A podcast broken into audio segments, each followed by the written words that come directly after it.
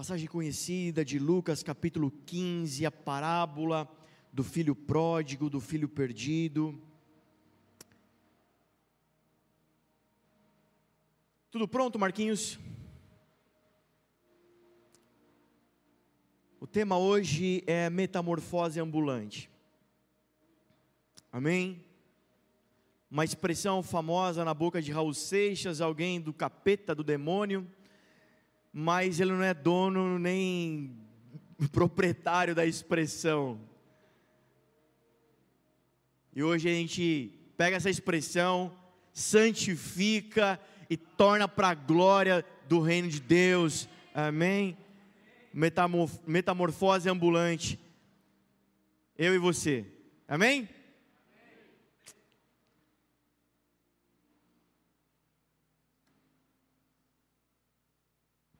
Eu vou fazer essa leitura e a gente dá continuidade.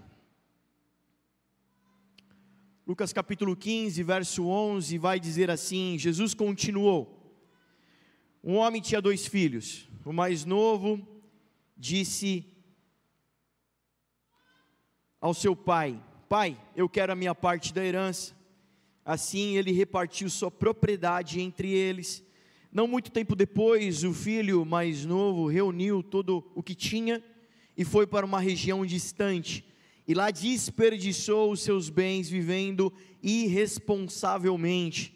Depois de ter gasto tudo, houve uma grande fome em toda aquela região e ele começou a passar necessidade. Por isso foi empregar-se com um dos cidadãos daquela região, que o mandou para o seu campo a fim de cuidar dos porcos. Ele desejava encher o estômago com as vagens de alfarrobeira que os porcos comiam, mas ninguém lhe dava nada. Caindo em si, ele disse: Quantos empregados do meu pai têm comida de sobra, e eu aqui morrendo de fome? Eu me porei a caminho e voltarei para o meu pai, e lhe direi: Pai, pequei contra o céu e contra ti. Não sou mais digno de ser chamado teu filho, trata-me como um dos teus empregados. A seguir, levantou-se e foi para seu pai. Estando ainda longe, seu pai o viu e, cheio de compaixão, correu para o seu filho, o abraçou e beijou. O filho lhe disse: Pai, eu pequei contra o céu e pequei contra ti, eu já não sou mais digno de ser chamado teu filho. Mas o pai disse aos seus servos: Depressa, tragam a melhor roupa e vistam nele, coloquem um anel em seu dedo e calçados em seus pés, tragam um novilho gordo e, e, e matem-no. Vamos fazer uma festa e nos alegrar, pois este meu filho estava morto e voltou à vida, estava perdido, foi achado, e começaram a festejar o seu regresso. Enquanto isso, o filho mais velho estava no campo e, quando se aproximou da casa, ouviu a música, a dança e chamou um dos servos e perguntou: O que está acontecendo? E ele lhes respondeu: O seu irmão, ele voltou, o seu pai matou um novilho gordo porque o recebeu de volta são e salvo. O filho mais velho encheu-se de ira e não quis entrar. Então seu pai saiu e insistiu com ele, mas ele respondeu ao seu pai: Olha, Todos esses anos eu tenho trabalhado como um escravo a teu serviço e ninguém e nunca desobedeci as tuas ordens. Mas tu nunca me deste nenhum cabrito para festejar com os meus amigos. Mas quando volta esse para casa, esse teu filho, e que esbanjou os teus bens com prostitutas, é, é, é matas o um novilho gordo para ele. E disse o pai: Meu filho, você está sempre comigo e tudo que eu tenho é teu mas nós tínhamos que celebrar a volta desse teu irmão e alegrar-nos, porque ele estava morto e voltou à vida, estava perdido e foi achado. Palavras de Jesus.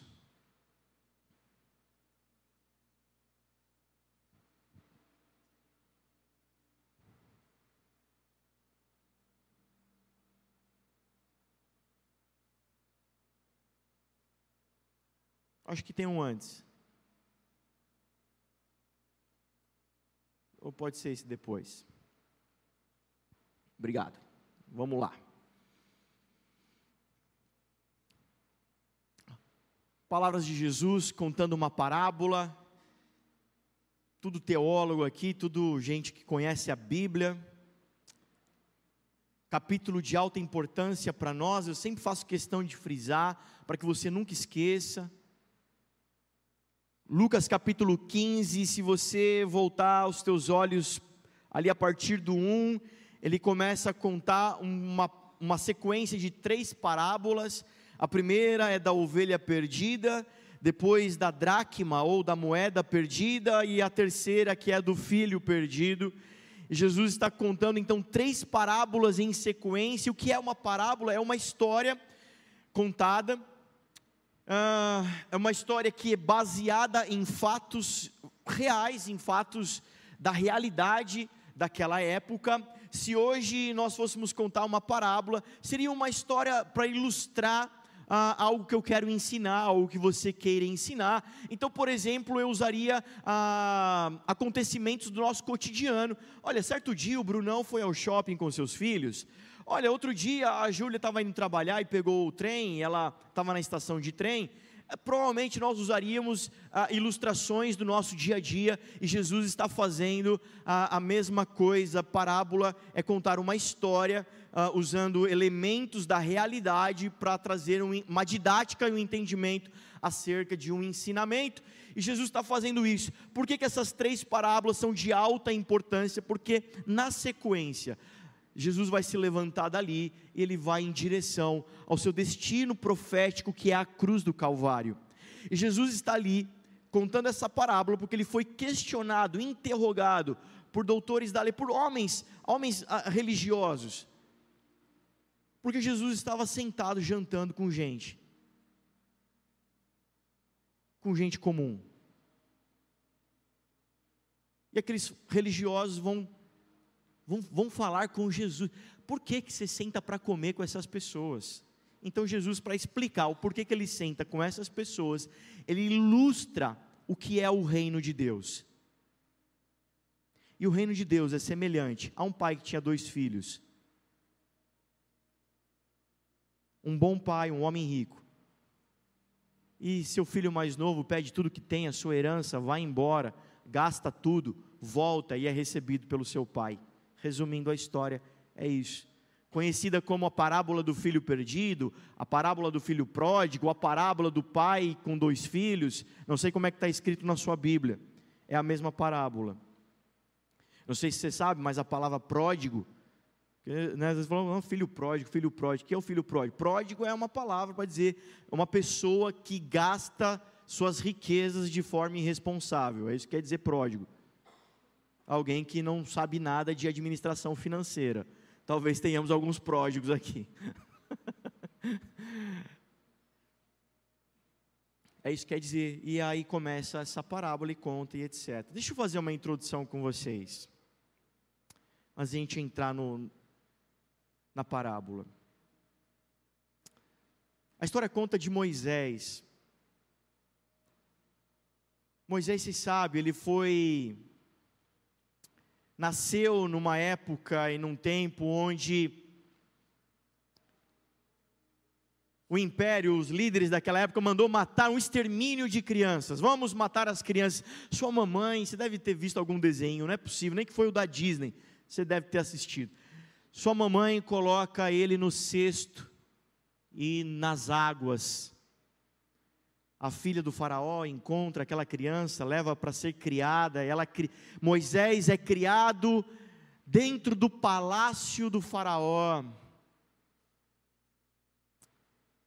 Moisés foi um homem que viu, conheceu de perto tudo o que o dinheiro pode comprar. Todas as riquezas, todo o palácio, todo o esplendor do Egito, Moisés conheceu de perto.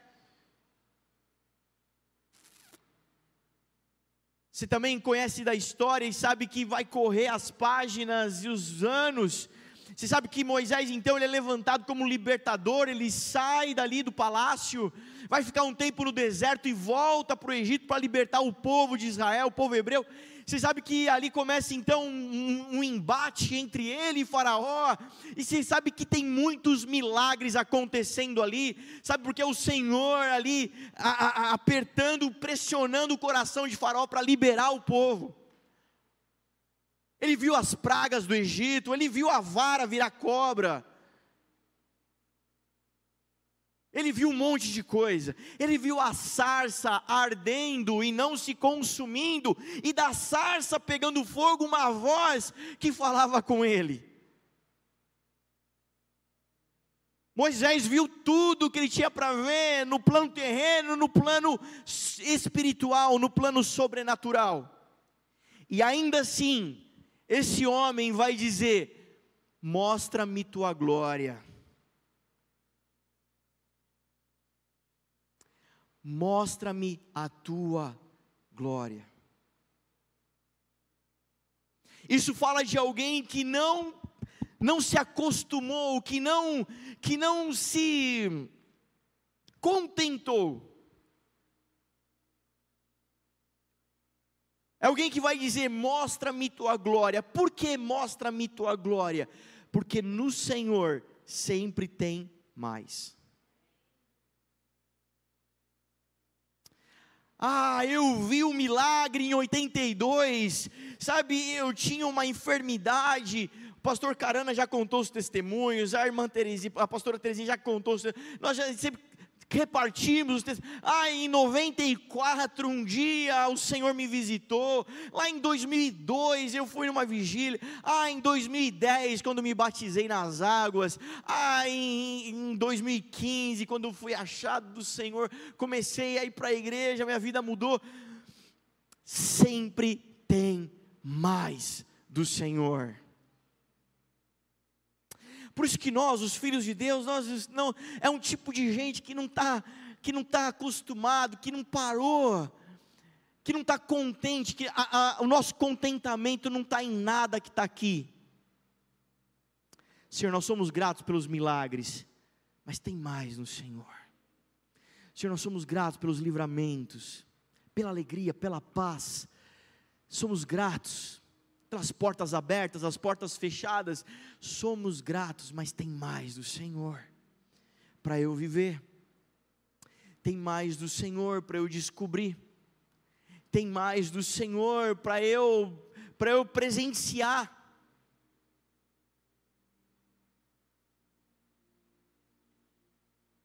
Não se permita ser aquele que vai parar no caminho, dizendo: Estou satisfeito. Deixa eu te dar a primeira informação: no Senhor tem mais. Até que foi uma bênção, tem mais. Até que foi milagre, tem mais.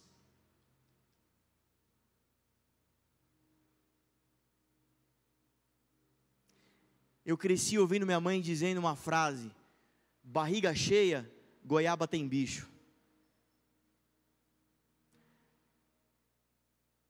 Quer uma goiaba? Não, obrigado, tem bicho. Na verdade é só desculpa, porque eu já estou farto. É uma frase rural, né? Do homem do campo, né? Deve ter aprendido com seu pai? Como eu sempre digo, meu avô e a sua sabedoria rural. Na verdade, esse meu avô, homem do campo, sem saber, estava pegando emprestado uma passagem bíblica. Aquele que está farto despreza até o mel.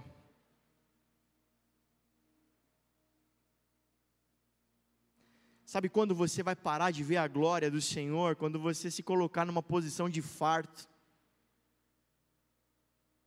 Sabe quando você vai parar de ver a glória se mover, o agir do Senhor, as bênçãos, os milagres, ver o céu abalando a terra? Sabe quando você vai parar de ver isso? Quando você falar, eu estou satisfeito, eu, eu me basto. E aí vai ser o princípio da tua queda. Por isso nós estamos aqui hoje. para que a palavra nos aprume, para que a palavra nos ponha de pé, para que a palavra, sabe, o cheiro como foi ministrado, o cheiro de pão, que a palavra de Deus repartida entre nós possa abrir o apetite daquele que já está doente, que já perdeu a fome, já perdeu a esperança, já se acostumou à sua vida. Tem mais do Senhor tem mais do Senhor. Eu, eu, sabe, eu já ministrei essa palavra não faz muito tempo, mas eu acordei, eu acordei hoje com algo na minha mente, sabe, abri os olhos na cama e algo já pum, bateu na minha mente e uma lembrança, sabe, uma lembrança. Aí levantei, a primeira coisa que eu fiz foi lá correr no YouTube É, eu não sei quais são as pessoas que te inspiraram na jornada. Deve ter alguns homens, algumas mulheres que te inspiram, né? Que te.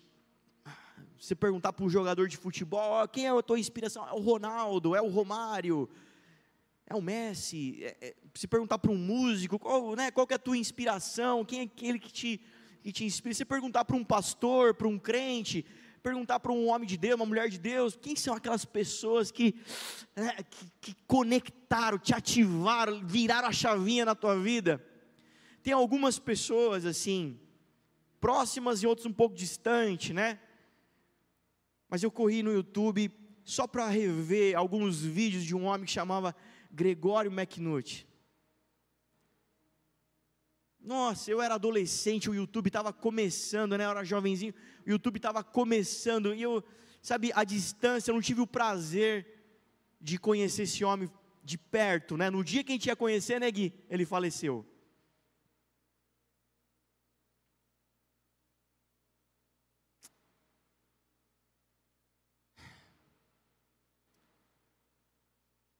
Esse homem, ele ensinou algumas coisas para a nação brasileira sempre tem mais do Senhor. Sempre tem mais do Senhor. Quantos querem mais do Senhor na sua vida? Feche seus olhos, dez segundos, comece a falar com Deus. O que queres que eu te faça? Jesus sempre se apresentava assim para as pessoas. Quero que você tenha essa experiência, essa, quero te inspirar hoje. O Senhor está diante de nós, dizendo: o que, que vocês querem? O que, que você quer? Qual a tua expectativa? Com fé, com ousadia, diga ao Senhor.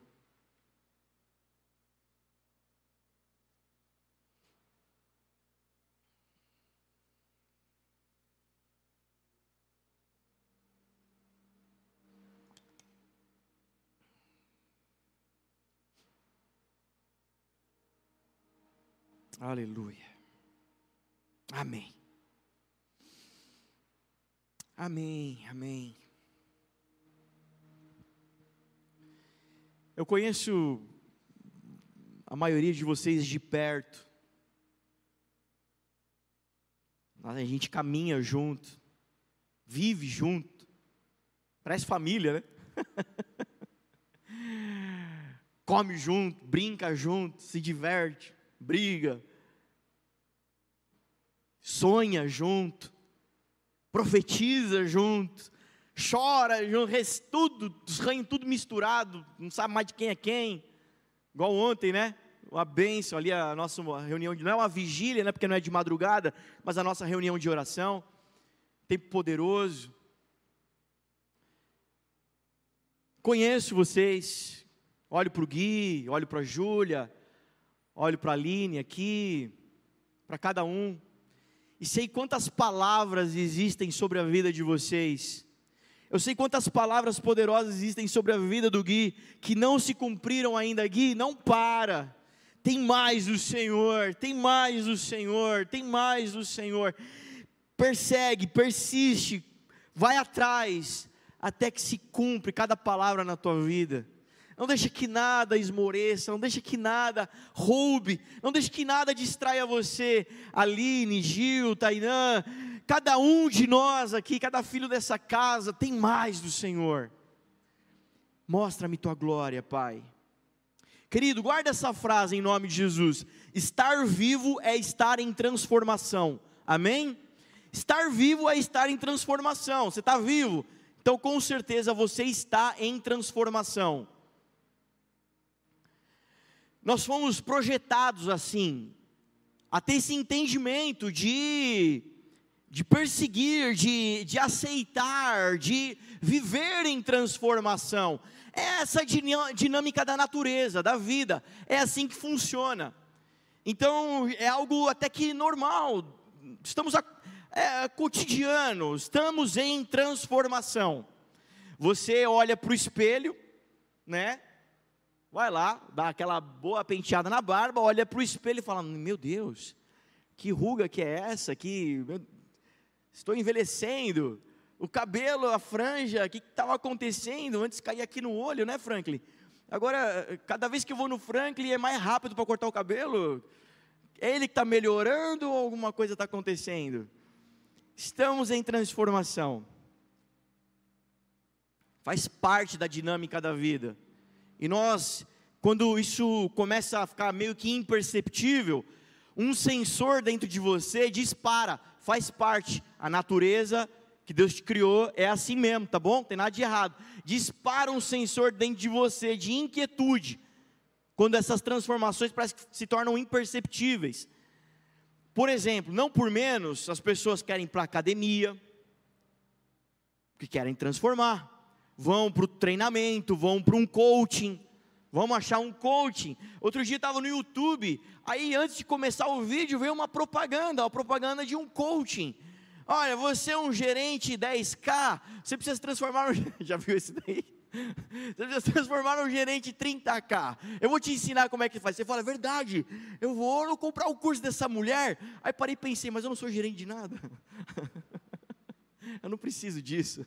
Mas nós, na verdade, na verdade, é inquietude que nós temos, nós queremos estar sempre em transformação, melhoria, a gente quer estar sempre mudando, né? É, com o avanço da tecnologia, das redes, da comparação, essa, esse senso vai ficando cada vez mais aguçado e urgente, porque e, e aí isso te rouba também de um senso de satisfação, porque você nunca está satisfeito. A hora que você conquista a tua gerência 30k, aí você, aí você precisa falar, não, preciso ser o CEO dessa empresa agora. Aí, aí você fala, não, eu preciso ter a minha empresa agora. Você é dono da minha. Você nunca. Aí também é demais. Então a gente está. a natureza, o ser humano está sempre transformação, transformação, divórcio. Por quê? É uma busca que eu quero transformar. Não estou satisfeito com esse casamento aqui. Vou divorciar, vou arrumar outra coisa para fazer. Etc, etc. Está tudo bem entre aspas, faz parte da natureza estar em transformação. Estar vivo é estar em transformação. Estar vivo é estar em transformação. E para falar sobre isso, eu quero, eu trouxe aqui a parábola do filho pródigo para a gente extrair, então, entendimento à luz da palavra para falar de transformação, porque nós estamos vivendo isso. Como experimentar então transformação? O que, que a palavra nos ensina para que você possa experimentar transformação na sua vida? Sabe por quê? É, parece óbvio, mas nem tanto falar disso, porque o Brasil foi inundado nas, últimas, nas primeiras, vamos falar assim, no século passado e, e, e as décadas foram o evangelho de salvação. O evangelho de salvação, você aceita Jesus, você vai para o céu quando você morrer. Aceitou o Senhor? Vai na igreja para manter né, a fé, não perder a salvação. E aí, quando você morrer, é algo que virá. Mas nós sabemos que, na verdade, o evangelho a ser pregado é o evangelho do reino. É o evangelho que vai dizer que o céu vem à terra e que não nós vamos ao céu. O céu já está na terra, o reino já está entre nós. Já começou agora a eternidade. A eternidade começa aqui. Aquilo que eu vou viver na eternidade é o que eu estou vivendo agora. Por exemplo, parênteses. Recentemente fizemos uma talk de, de psicologia sobre saúde emocional, mental e etc E uma dúvida que as pessoas têm muito é sobre o suicida. O suicida vai para o inferno, aquele que tira a sua própria vida, vai direto para o inferno. E a gente já aprendeu, estou pegando emprestado essa ilustração para você lembrar. Ninguém vai para o céu, para o inferno, pelo jeito que morreu, mas pelo jeito que viveu.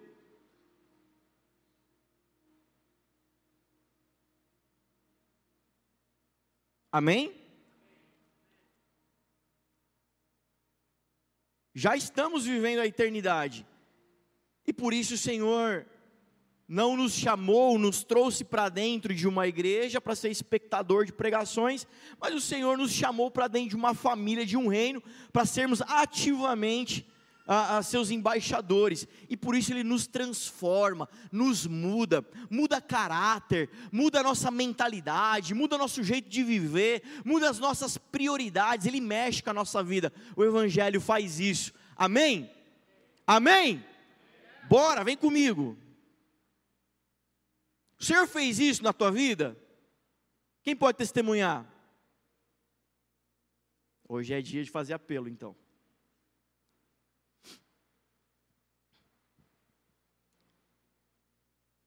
Senhor mexeu na tua vida quando você recebeu a Ele, você foi achado deles? Recebe... Mudou? Quem mudou? Levanta a mão. O que, que mudou na tua vida, Tiago? Hã? Você deixou de ser um consumidor de pornografia. Quem mais levantou a mão? O que, que mudou, Léo? Caráter? Quem mais que mudou? Quem mudou? O que, que mudou, Denis? Seu trabalho, ele mudou seu trabalho, mudou tua, tua, tua, tua rota, mudou tudo. Uau, fala, Carol. Prioridades, alinhou ali, colocou a família no devido lugar, enfim, poderíamos testemunhar quanta coisa, porque se eu for falar com o Denis, ele vai falar mais coisas, se eu falar com a Carol, ele vai falar mais coisas. É assim, é a dinâmica do reino de Deus, transformando o homem. Amém? Amém. Diga comigo, tem mais. Aconteceu tudo isso?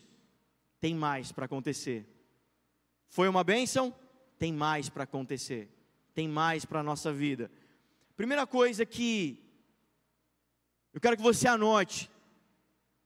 Para experimentar a transformação na tua vida, começa pela mente. A transformação do Espírito Santo no homem começa mudando a mentalidade dele. Sabe por quê? Porque o Espírito Santo não quer que você faça coisas. O Espírito Santo não quer coisas, ele quer pessoas. O Espírito Santo não se relaciona com coisas, ele se relaciona com os filhos de Deus. Quem vai mudar a tua mentalidade? Ah, um bom CNPJ, uma boa igreja, um bom pastor vai fazer a tua cabeça. Não, queridos, é o Espírito Santo que convence o homem de toda justiça, pecado e juízo. É o Espírito Santo que, na relação com Ele, vai transformando o nosso jeito de entender a vida, nosso jeito de entender as prioridades e o reino de Deus. Amém?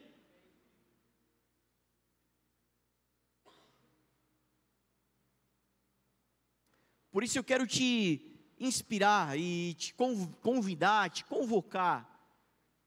Enquanto você me ouve, enquanto você está aí, eu estou aqui, você está aí, não se coloque numa posição, não deixe sua cadeira ficar muito confortável.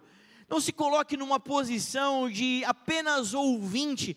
O próprio livro de Tiago vai dizer: não sejam só ouvintes, mas praticantes de toda a palavra de Deus. Enquanto você está aí ouvindo e recebendo, sabe, convida o Espírito Santo, chama o Espírito Santo, sabe, a fazer parte, a, a fazer parte dessa semente, dessa semeadura na tua vida.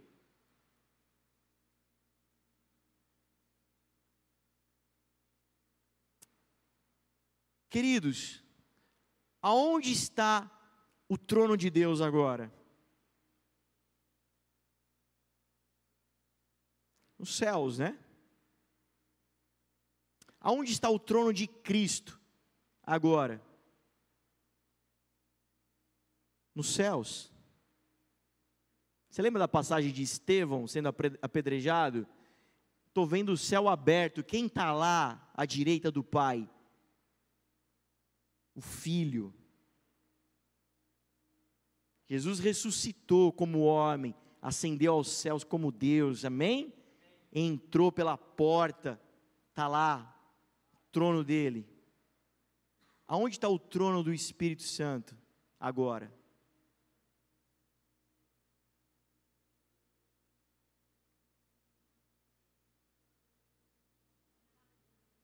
Espírito Santo é cavalheiro, ele é doce, o Espírito Santo ele não arromba portas, o Espírito Santo ele precisa ser convidado. O Espírito Santo ele se manifesta onde ele é desejado.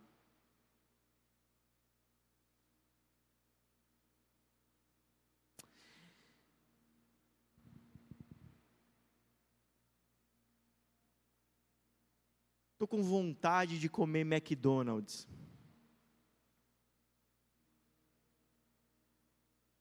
Vontade de paz. Quando uma grávida diz, eu estou com desejo de comer McDonald's. Qual que é a diferença? Desejo move, desejo mexe aquilo que eu desejo, eu vou atrás, eu, eu coloco energia, eu me empenho naquilo. O Espírito Santo ele se manifesta não onde a gente canta, onde a gente faz barulho, onde a gente começa as reuniões. O Espírito Santo se manifesta onde ele é desejado. Tivermos uma igreja com vontade de vir no culto, pode até que seja legal, mas se há um ambiente onde o Espírito Santo é desejado, tem manifestação dele, tem vida dele.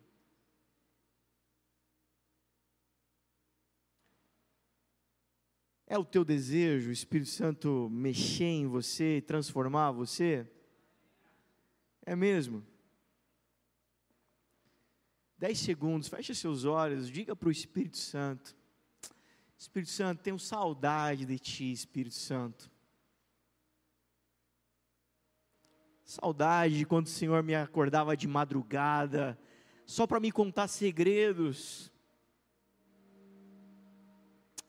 Ah, Espírito Santo, nós temos saudade, desejo ah, Senhor, quando o Senhor nos pegava com lágrimas, com paixão, quando o Senhor tocava fundo os nossos corações, e a tua vontade, embora doce, sutil, cavalheira, mas era tão, tão imperativo, como um imperador, como um governador, um rei, mas ao mesmo tempo tão doce, tão convidativa, que em amor nós nos curvávamos para o Senhor, sem, sem medo, sem esforço, o Senhor tinha o nosso sim. Espírito Santo, nós te desejamos nesse lugar. Para que cada semente, cada palavra ganhe forma, ganhe vida dentro de nós. Amém. Sabe, o Espírito Santo, ele foi derramado para habitar entre os homens e com os homens e dentro dos homens. E a primeira percepção que se tem, a primeira evidência do Espírito Santo é, é, é a mudança de mentalidade. Romanos 12, 2 vai dizer: sobre a transformação, não se, não se amoldem, né? não, se, não se acostumem, não ganhem forma desse mundo. E o que, que é esse mundo? Não é planeta Terra. A palavra mundo aqui é a palavra do grego falando sobre uma estrutura de pensamento. Não pensem como esse mundo pensa, é o que o Romanos 12 está dizendo, mas antes, sejam transformados, metamorfose, através da renovação da sua mente, que é essa palavra metanoia, mudança de mentalidade, mudança de pensar. É obra do Espírito Santo. E essa palavra metanoia, mudança de mentalidade, aquele que quer ser transformado, aquele que quer ser uma metamorfose ambulante, viver uma vida em transformação, a primeira coisa que tem que acontecer é essa metanoia, a mente sendo mudada através da atuação do Espírito Santo. Deixa eu te falar, não saiu de desuso, não está em desuso, não caiu de moda a expressão busque ao Senhor. Você tem buscado a face de Deus? Se você não está buscando, querido, deixa eu te falar. Provavelmente, se não aconteceu, vai acontecer. Você vai virar um belo religioso. E ninguém gosta de religioso. Nem Deus, nem eu e nem o mundo. Ninguém gosta de um religioso. Ninguém gosta de uma pessoa boazinha que vai na igreja.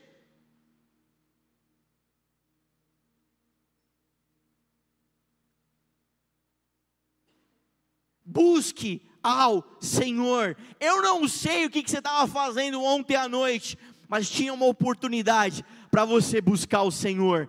Glória a Deus pela tua vida aqui hoje. Nós estamos buscando ao Senhor.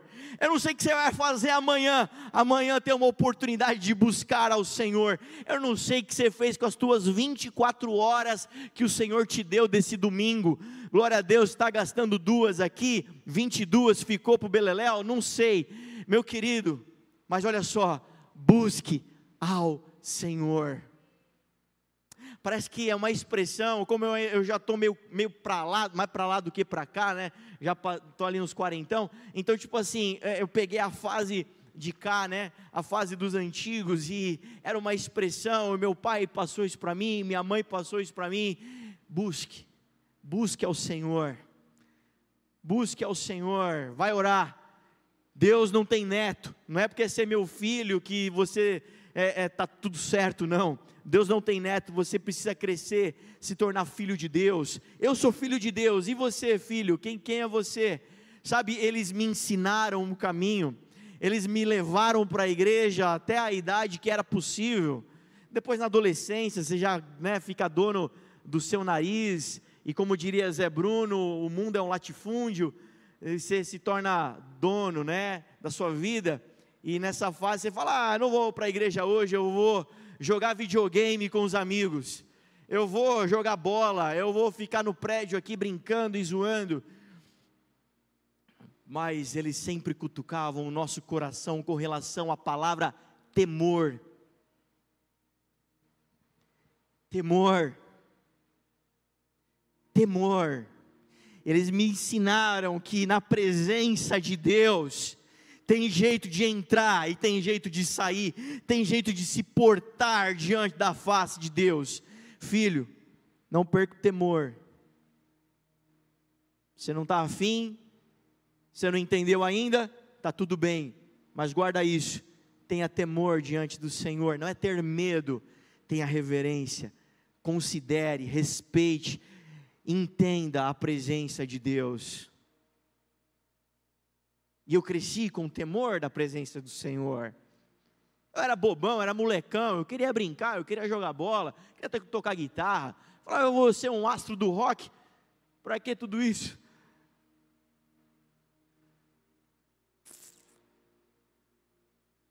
Temor.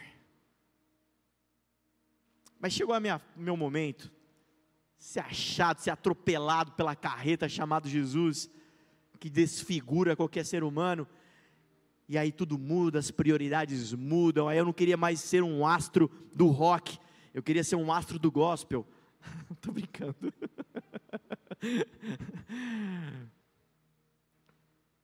As prioridades mudam, os sonhos mudam, tudo se alinha conforme a vontade de Deus, e eu comecei a buscar ao Senhor. Então, deixa eu te falar, metanoia é um processo contínuo. Não é uma vez só na tua vida, é todo dia. Como que eu experimento essa mudança da minha mentalidade? Buscando ao Senhor. Lendo a Bíblia, lendo um bom livro, buscando em oração, buscando em jejum, buscando em vigília, buscando ao Senhor na comunhão dos santos, da igreja, buscando, buscando ao Senhor, a sua mentalidade está sendo invadida, transformada à medida que nos aproximamos dEle estando em casa, vendo Netflix, vendo YouTube, vendo pregação, estando em casa, sabe, no seus, ocupado no seu dia a dia, querido, é natural, você vai pensar como pensa esse mundo, e aí não tem transformação, permanece do jeito que estava, mas não é a vontade do Espírito Santo. A vontade de Deus é transformar o homem e a mulher.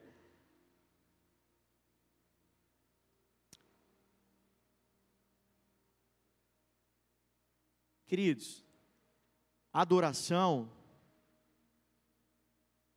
um dos conceitos de adoração, adoração não se faz adoração. Eu não tenho adoração. Não existe, na verdade, um momento de adoração. Adoração é o que eu estou me tornando. E um dia na glória será plenitude, seremos perfeitos em separação ao Senhor, santidade. Não é algo que eu faço, deixo de fazer, é algo que eu me torno, me transforma até um dia na glória que será plenitude, perfeitamente santos.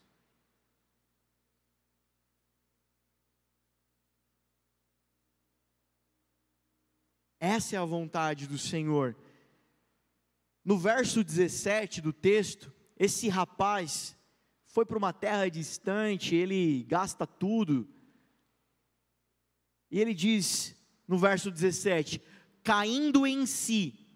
Guarda, guarda essa frase. Caindo em si. Pum, virou a chave na mentalidade desse rapaz. Eu vou voltar. Tudo começa com uma mudança de mentalidade. Tudo começa com. Estou congelando aqui. Não sei como é que está o ar aqui, mas aqui está muito forte. Caindo em si, mudando a mente. Bum! Destravou, virou a chave na mentalidade dele: vou voltar para o meu pai. É assim que começa. Querido, sabe o que eu quero destacar com vocês? A guerra e a diferença entre uma mentalidade de órfão e uma mentalidade de filho de Deus. Teu adversário, Satanás, bicho papão, cachorro da boca preta, mochila de criança, o nome que você quiser dar. Ele não tem problema nenhum você vir na igreja. Inclusive, algumas pessoas é, trazem ele junto. Não é isso? Assiste o culto junto. E as, muitas vezes Satanás está ali durante o louvor, de mão erguida, é, junto com a gente ali, está tudo certo.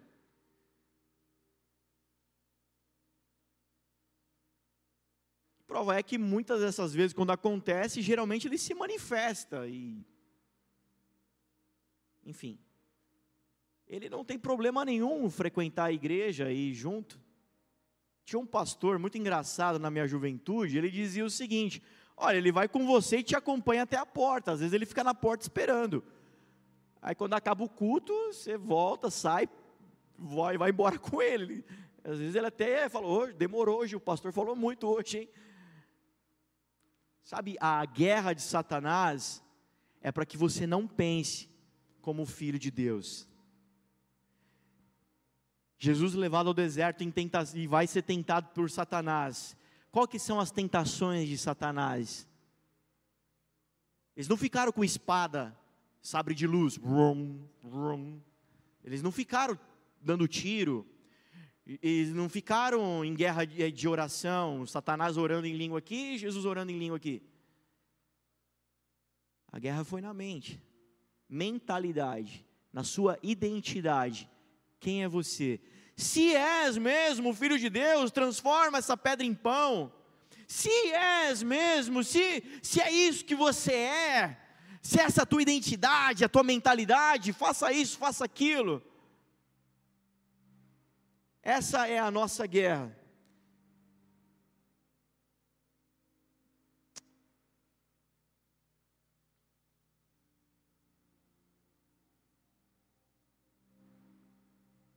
Qual que é a raiz desse jovem? Qual que é a raiz do problema desse cara? Pai, me dá a sua herança. Para ele ter a herança, o testamentário tem que morrer. Como aquele pai não morreu, aquele filho está dizendo: Pai, para mim o Senhor morreu. Você não morreu de verdade, mas para mim o Senhor morreu. É o que Jesus está ilustrando para aqueles religiosos. Jesus está dizendo que a cruz do Calvário, Jesus está dizendo que o Filho do Homem veio para buscar gente que disse assim: para nós, Yahvé morreu. Nós não vamos andar com Ele, nós vamos para longe, nós vamos viver sozinhos e separados de Deus. Essa é a raiz. A raiz da orfandade é acessar as bênçãos e as heranças, mas sem um relacionamento. Eu quero contrapor com você hoje uma mentalidade de um órfão, dizendo: Eu quero as heranças, eu quero as bênçãos, mas não quero o relacionamento. Enquanto que um filho está dizendo: Pai, tu és tudo que eu tenho, que eu preciso. Guarda essa frase: toda rebelião é um grito de orfandade. Toda rebelião é um grito de orfandade. Quando um homem se rebela contra sua esposa, na verdade é um grito de orfandade, é um grito de uma mentalidade de escravo, é alguém que está em busca do seu prazer, alguém que está em busca da sua paga. Eu vi um pastor dizendo, eu achei interessante isso, porque ele estava com um pastor amigo americano. Esse pastor americano, ele foi abrir uma igreja, uma igreja uh, no México, foi abrir uma igreja, então, no, no, no, nas Américas aqui, enfim, central para baixo. E ele falou qual que é a diferença entre pastorear os americanos e pastorear os latinos. O que, que você percebeu é a diferença para os latinos, né? Os latino-americanos. Ele disse, cara, tem uma diferença gritante. Ah, vocês, o povo latino-americano é, uma, é um, um povo que foi colonizado. Um povo que cresceu, que vem de uma herança de escravos. E eu percebo que na igreja latino-americana ainda impera muito a mentalidade de orfandade, de escravo. Porque qual que é a maneira de um escravo punir o seu senhor? Greve. Então na igreja latino, quando você corrige alguém, ele fala: "Então eu vou parar de trabalhar".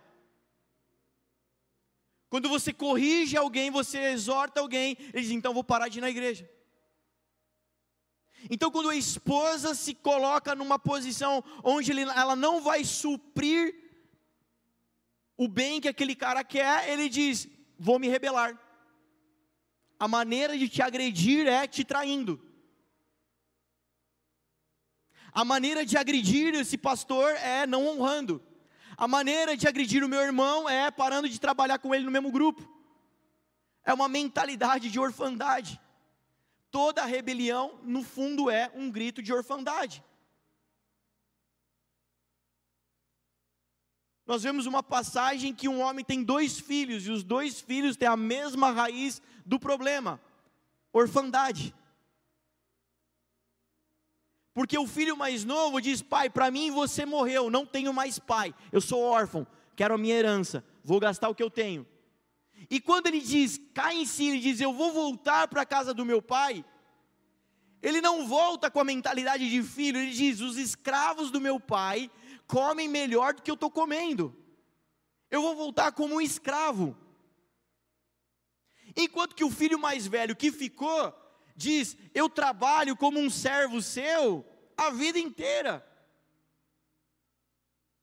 É alguém que está dentro da igreja, é alguém que trabalha na igreja, mas continua ainda com a mentalidade de performance. Olha, eu fiz por merecer, eu tenho que ser abençoado. Eu não fiz por merecer, eu não mereço ser abençoado, não mereço ser chamado teu filho, porque eu pequei contra ti. Não, não, não me, sabe, é, é, deixa eu ficar aqui trabalhando para o Senhor, resolvendo esse problema, e aí depois volta tudo ao normal. E Deus está dizendo: Eu te chamei para se relacionar contigo como um pai e um filho. Então, em nome de Jesus, abre teu coração para o amor do Pai essa noite. Parece óbvio pregar para crente, estou olhando aqui, só tem crente aqui. Parece tão óbvio dizer isso. Mas o amor do Pai é o resgate dessa mentalidade, é esse resgate dessa identidade de filho.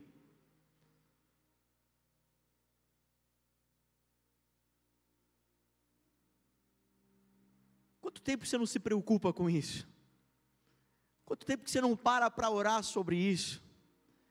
Quanto tempo que muitas vezes você se afastou desse, desse entendimento e sem querer ligou o piloto automático e está aí na performance?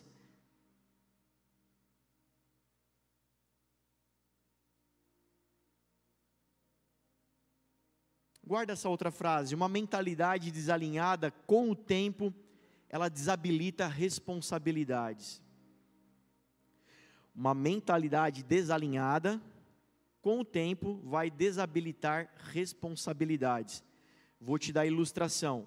Por exemplo, um adulto infantilizado. Ó, oh, o que, que você acha de a gente dar essa responsabilidade para aquele rapaz ali? Ah, esse cara não tem compromisso. Esse cara, ele, ele fala que vai fazer, depois não faz porque é alguém que cresceu, mas a mente não está alinhada com o tempo. Ele já tem idade para ser responsável, tem idade para ser protagonista, mas a mentalidade dele é de um meninão. Quem confia num um homem meninão? Ninguém. Não é isso? Com o tempo, são desabilitadas responsabilidades na vida dessa pessoa. Isso é tudo que o inferno quer. Homens desabilitados, mulheres desabilitadas, e o reino de Deus está dizendo: mude a vossa mente, mude, porque eu quero colocar a autoridade na mão de vocês. Poder e autoridade, poder e autoridade, comissão, responsabilidade. Eu quero colocar recurso na mão de vocês quero abençoar a vida de vocês, para vocês serem protagonistas de suas vidas. Enquanto que o inferno quer desabilitar, desabilitar. Por isso, em nome de Jesus, o amor do Pai está aqui nessa casa. Eu não sei se você sente essa atmosfera mudada. Eu sinto essa atmosfera. Durante o louvor, adoro levantar as minhas mãos, cantar, ajoelhar, me derramar. Mas hoje, por uma coincidência da vida ou do espírito, o Senhor me fez ficar com o nenê no colo, e ele, ele adormeceu no meu colo, e eu fiquei ali sentado com ele, mas sem perceber, o Espírito Santo já estava ministrando a paternidade, a filiação de Deus sobre mim, e o Espírito Santo dizendo: quanto tempo que você não faz isso comigo? Descansa nos meus braços, queridos, vamos lá, o Senhor está falando com a gente nesse lugar. Quanto tempo você não descansa no colo do teu pai? Um pai de amor. Segunda coisa, depois que você mudar a tua mente, bluf, virou a chave você precisa fazer escolhas. Ele diz: caindo em si, ele toma uma decisão, ele faz escolhas. Eu vou viver de migalhas ou vou viver de abundância? Na casa do meu pai tem abundância e aqui eu estou vivendo de migalhas. Eu tenho que escolher. Eu quero viver com abundância. Queridos, parece óbvio, mas eu preciso te falar. Você tem que escolher o que, que você quer viver. Satanás vai dizer: fique em cima do muro.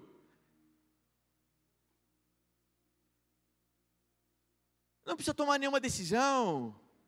É o Espírito Santo que vai fazer tudo em você. É, então, mas cuidado. Ó, ó. Cuidado. Você precisa fazer escolhas. Ele decide. Vou voltar. Anota isso daí. Crise. Põe bem grande no teu caderninho, no teu celular. Crise. Aí você põe assim, igual. Aí na frente você coloca poder. As crises são poderosas em nossas vidas. Ontem à noite fomos ministrados poderosamente também com essa palavra. As crises vão fazer você subir. Quem já experimentou isso na sua vida? No dia que deu ruim, aí você viu a glória de Deus. No dia que faltou, aí você viu o livramento do Senhor. No dia que chegou no fundo do poço, você descobriu que no fundo do poço tinha um calabouço, uma portinha que dava para descer mais um pouco, e lá você viu a mão do Senhor te levantando. Quem já experimentou? Vamos lá, crente. Glória a Deus pela tua vida. As crises são poderosas porque é o manifestar de Deus. Pega uma mangueira, libera água nela. Dá para regar o jardim, não dá? A dona de casa mais inteligente faz o que depois de regar o jardim? Coloca o dedinho assim, né? E a água fica mais forte. Aí ele empurra a folha seca que está na calçada, as pedrinhas que estão na calçada, empurra tudo para a guia, empurra tudo para longe, porque a água ficou mais forte. Quanto mais pressão, mais forte é o fluir do Espírito. Amém? Quanto mais pressão, mais forte. Hoje em dia tem máquinas que colocam tanta pressão na água que a água que rega o jardim agora consegue cortar mármore, consegue cortar pedra no meio. Deixe que as pressões da vida te tornem mais poderosos para o reino de Deus. Faça uma escolha. O que, que você vai fazer? Você vai tombar no deserto, você vai cair, você vai se jogar, você vai se fazer de vítima. Faça uma escolha. Hoje o Senhor Jesus está dizendo: Vinde a mim, todos os cansados, sobrecarregados, e eu vos aliviarei. Aprendei de mim que sou manso, humilde, tenho um fardo leve para a tua vida. Faça uma escolha hoje em nome de Jesus. Não saia daqui isento. Não saia daqui dizendo não sei de nada. Faça uma escolha hoje. Eu preciso entregar minha vida diante do Senhor. Terceiro, ele muda a mente dele. Ele faz uma escolha, eu vou voltar, mas ele faz o óbvio. Ele se levanta e vai.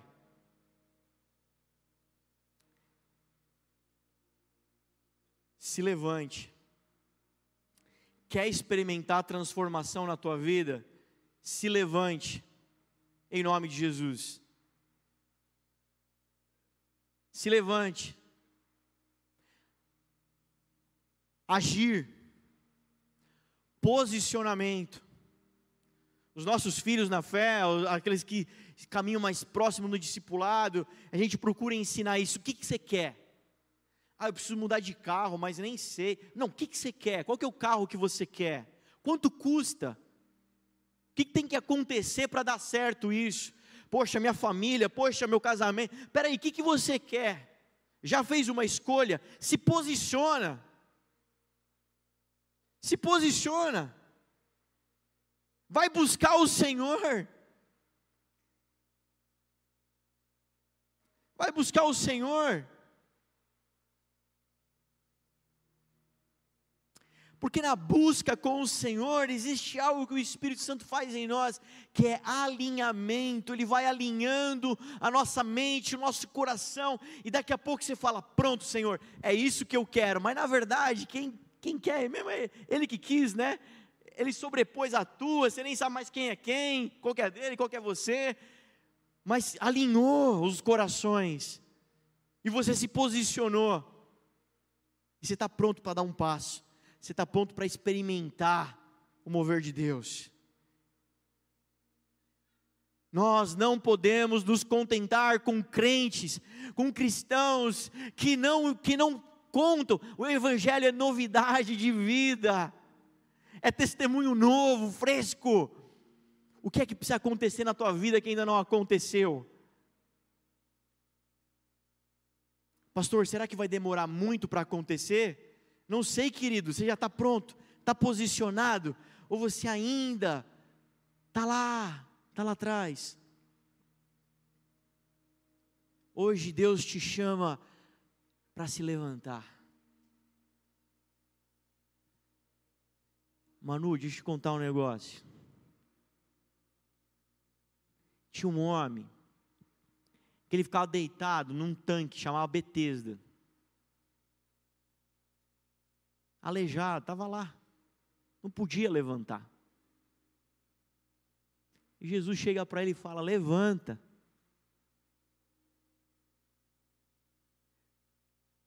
Alguém vai dizer: Eu não consigo me levantar, pastor.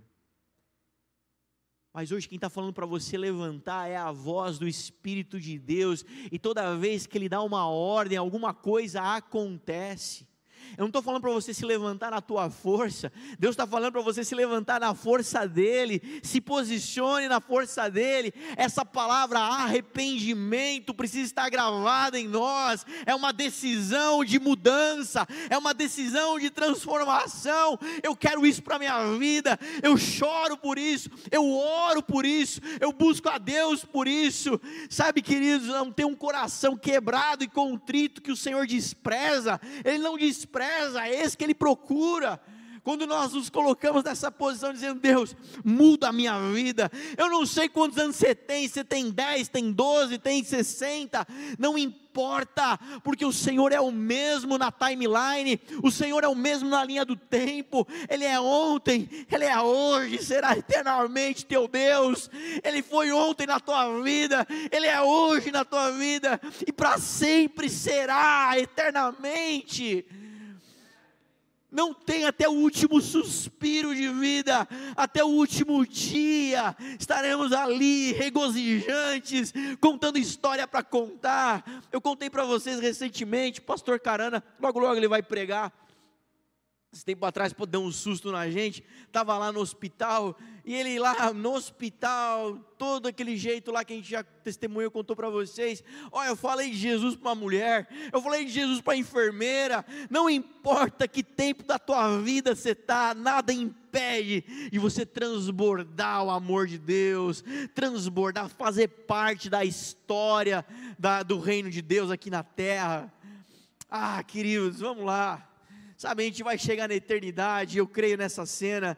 Nós vamos sentar diante de Noé, nós vamos sentar diante de Enoque, Moisés, Abraão, nós vamos estar com Paulo e Pedro e ouvir essas histórias. Sabe, homens que fizeram sua parte, mas Hebreus tem um versículo para a gente que tira a gente da zona de conforto, que ele diz que nós estamos diante de tal grande nuvem de testemunhas quem são essas testemunhas? São todos esses homens, todos os mártires, todos os crentes lá do Coliseu, todos do passado, todos que já estão descansando no Senhor, estamos ali cercados dessa nuvem de testemunhas, eles estão ali, eu, eu me permito conjecturar e pensar, torcendo por nós, vamos, corresponda, não fique com medo, aleluia. Oh, diante de cristãos que não temeram a morte, diante de César, do imperador, do Coliseu, do leão, por que, que nós vamos ter medo diante do dinheiro? Por que, que nós vamos ter medo diante do Netflix? Querido, olha para a tua TV e fala: quem manda aqui sou eu. Olha para o teu corpo, para a tua carne, e fala: corpo, carne, como o apóstolo Paulo, né? Você tem um dono. Ah, pastor, as minhas dores, as minhas doenças, querido, te encorajo hoje a dizer: não são minhas, são do inferno, é fruto do pecado lá do homem, mas eu não sou mais pertencente a esse mundo. Pai, me levanta na tua força.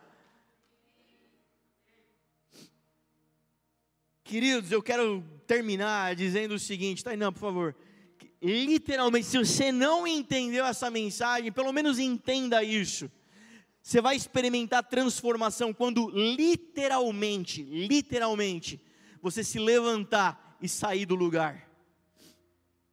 Você quer experimentar uma transformação poderosa na tua vida, algo fresco, algo novo na tua vida? O Senhor está dizendo hoje: se levante e saia desse lugar, saia desse lugar físico, saia. Talvez pessoas tenham que mudar de lugar físico, de ambiente, de ambiente de pessoas, ambiente de amizade, de mesas. Se levante, vai para um lugar novo se levante desse lugar de prostração, se levante. Eu adoro essa frase de para-choque de caminhão. Um dia eu estava na estrada e tinha um caminhão escrito bem grande na traseira dele: Jesus se levantou dos mortos, se levante da sua cama.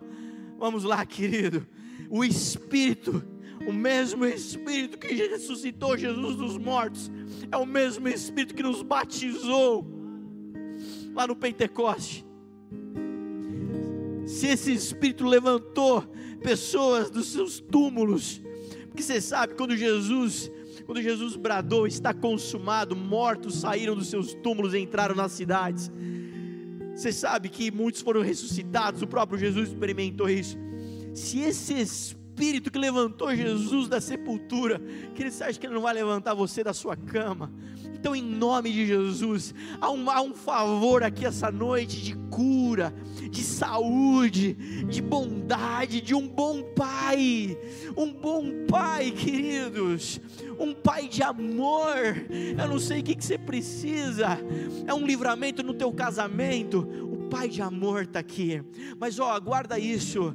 Livra essa sua mente da orfandade, da escravidão. Não é pela performance, é o merecimento, é o relacionamento com Deus. Ele está chamando você hoje para falar assim: ó, deixa eu fazer tudo. Deixa eu fazer tudo.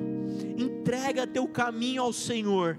Confia nele e o mais ele fará são versículos que os antigos citavam demais, e parece que está tá fora de moda, não está fora de moda, o Evangelho é tão atual e toda palavra é tão eficaz para nós. Entrega teu caminho ao Senhor, confia nele. Aonde é que Jesus precisa colocar anel? Eu me permito entender que se aquele rapaz estava, precisava de uma sandália, é porque ele estava descalço sapato do Evangelho, fala de, fala de pregação, fala, do, fala da jornada do Evangelho. Sabe, Jesus hoje tem sapato para seus filhos. Todos aqueles que pararam na caminhada ministerial, Jesus tem, tem calçado para você. Todos aqueles que se sentem parados na jornada ministerial, ah, o Senhor tem refrigério tem algo fresco para você hoje. Era uma sandália nova, era uma veste nova. A veste fala de adoração, fala de honra também, fala também de um estado de justiça. O Senhor tem tudo isso para as nossas vidas, e não é você que vai conquistar. O teu Pai de amor hoje está tá esperando de braço aberto que você entenda, deixe que o Espírito mude a tua mente, que você escolha por Ele e que você se levante em direção, faça alguma coisa. Amém, igreja? Feche seus olhos e comece a dizer com o Senhor: se esse é teu desejo, se você entendeu a mensagem, comece a falar com Deus, Pai, tem mais no Senhor. Deus ontem na vigília foi maravilhoso mas tem mais, Senhor. Semana passada foi uma bênção, mas tem mais, Senhor. Tem mais, Senhor. Tem mais para escrever a história contigo. Vamos lá, Aline. O vídeo do, do, do, do, mês passado foi maravilhoso. Mas o Senhor tem uma bomba nuclear para a internet. Vamos lá. Tem uma bomba esperando para o evangelismo. Tem algo fresco esperando para a escola. Tem algo fresco esperando para as crianças. Ah, alguém precisa acreditar nessa palavra. Alguém precisa dizer: Eis-me aqui. Alguém precisa dizer sim para o Senhor. Alguém precisa estar com um descontentamento com o passar fome, com a migalha. O Senhor tem abundância no espírito. O Senhor não quer que você tenha um arrepio, uma sensação gostosa, Ele quer mudar a tua vida. Ele não quer que sua família seja como uma propaganda de margarina. Ele quer que sua família seja um exército. Ele quer que a sua casa seja tão poderosa, tão poderosa que o inferno tenha medo da sua casa.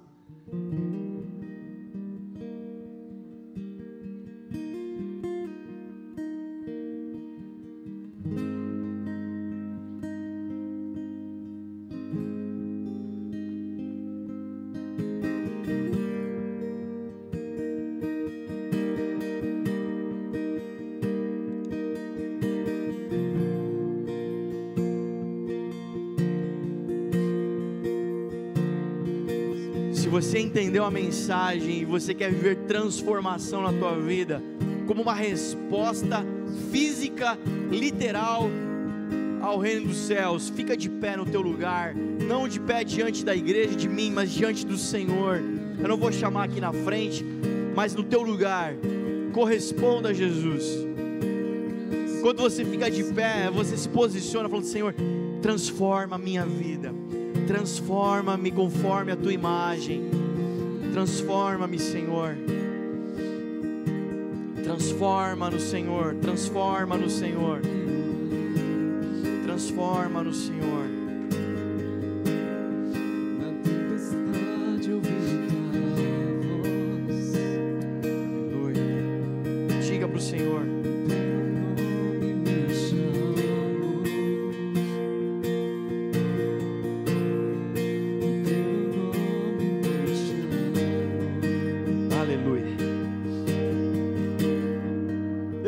Coisa: o tempo do diabo está terminando, está acabando aqui na terra. Você pode se alegrar? O tempo dele está acabando, e por isso tanta fúria, tanta mentira, está esperneando, porque ele sabe que o tempo dele está acabando. E Deus, nesses dias, tem chamado os que têm coração para lutar. Amém? Amém? Estava vendo um documentário sobre a guerra da Rússia e da Ucrânia. Na Rússia, o Putin está pegando as pessoas, os homens na rua e como uma força levando para a guerra para ser soldado. E tem relatos dos soldados a rodo dizendo: Nós não queremos estar aqui, nós não gostamos do Putin, a gente não concorda com esse governo, a gente não concorda com essa guerra, a gente não quer estar nesse lugar. E por isso que eles não conseguem vencer um exército que é em, em números bem menor, bem mais fraco. Porque enquanto de um lado tem gente lutando com o coração, defendendo sua pátria, do outro lado tem gente que nem sabe o que está fazendo lá. E nesses dias, nesses últimos dias, Deus tem chamado gente que tem coração para lutar. É gente que muda a atmosfera. São pessoas curadas, curando, pessoas libertadas, libertando, pessoas transformadas para transformar guarda essa frase: cordeiros que rugem. O próximo mover da igreja tem um coração de cordeiro e uma autoridade de leão.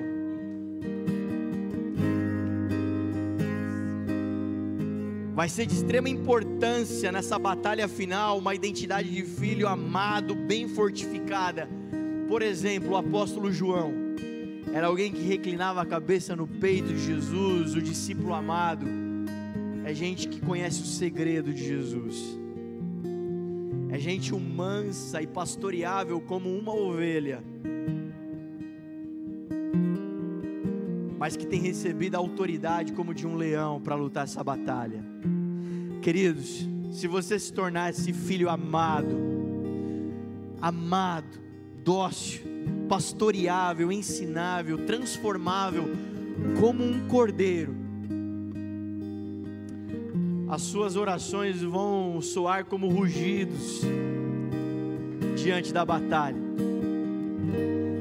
O aspecto desses crentes serão para o mundo como de leões, mas o coração é de cordeiro. Quem está comigo diz amém. Eu termino perguntando a quem o Senhor essa noite aqui nesse lugar Ele pode confiar os seus segredos. Ah, Senhor, nós estamos aqui, entendemos, Pai. Senhor, em nome de Jesus, a tua palavra foi ministrada, o evangelho foi lançado, as sementes foram lançadas e semeadas. Pai, nós oramos para que com teu amor, Senhor, com poder e com graça, misericórdia, Senhor, arranque de nós, afaste de nós esse espírito de orfandade, essa mentalidade de escravos, Pai. Oh Senhor, que seja uma casa de filhos amados, filhas amadas que sabem quem são no Senhor. Ah, Senhor, pessoas que conhecem teu coração, visitam o teu coração. Ah, Pai, são cordeiros, Pai. Mas nessa batalha final, nessa reta final, Pai, que haja um rugido entre os crentes. Senhor, como o leão da tribo de Judá, que haja um rugido entre nós, os teus filhos. Senhor, não escravos amordaçados, mas filhos libertos, livres, bocas livres, como trombetas. Ah, Senhor, ah, Senhor, faz esse mover entre nós. Nós não queremos ficar de fora desse mover não esqueça da igreja viva, Pai. Quando o teu espírito estiver passando pela terra, movendo os crentes, não esqueça de nós, Pai. Aqui tem um povo remanescente clamando: Abba, Pai, Abba, Pai. Ah, Senhor, teu amor sobre nós é como uma bandeira, Pai. Senhor, faz desse exército, Senhor, amoroso mas Senhor também poderoso em guerra, em nome de Jesus. Senhor, que os teus filhos não andem confundidos, como Satanás tentou confundir Jesus no deserto, mas que eles tenham a palavra da vida nas suas bocas. Pai, quando faltar sabedoria, que o Senhor seja o bom professor, Espírito Santo. Por isso nós te desejamos como farol, como luz, como tutor, como mestre, em nome de Jesus. Obrigado, Pai, por essa noite. Leva-nos em paz, em segurança para casa. Senhor, leva-nos como filhos amados. Senhor, homens, mulheres que têm autoridade sobre a irritação que tem autoridade sobre o nervosismo, que tem autoridade sobre as mentiras, tem autoridade sobre a discórdia. São gente que é guiada pelo amor, pela benignidade, paciência, bondade, em nome de Jesus. Obrigado, Pai. Amém. Salva de palmas ao Senhor. Vai na paz, querido Deus te abençoe.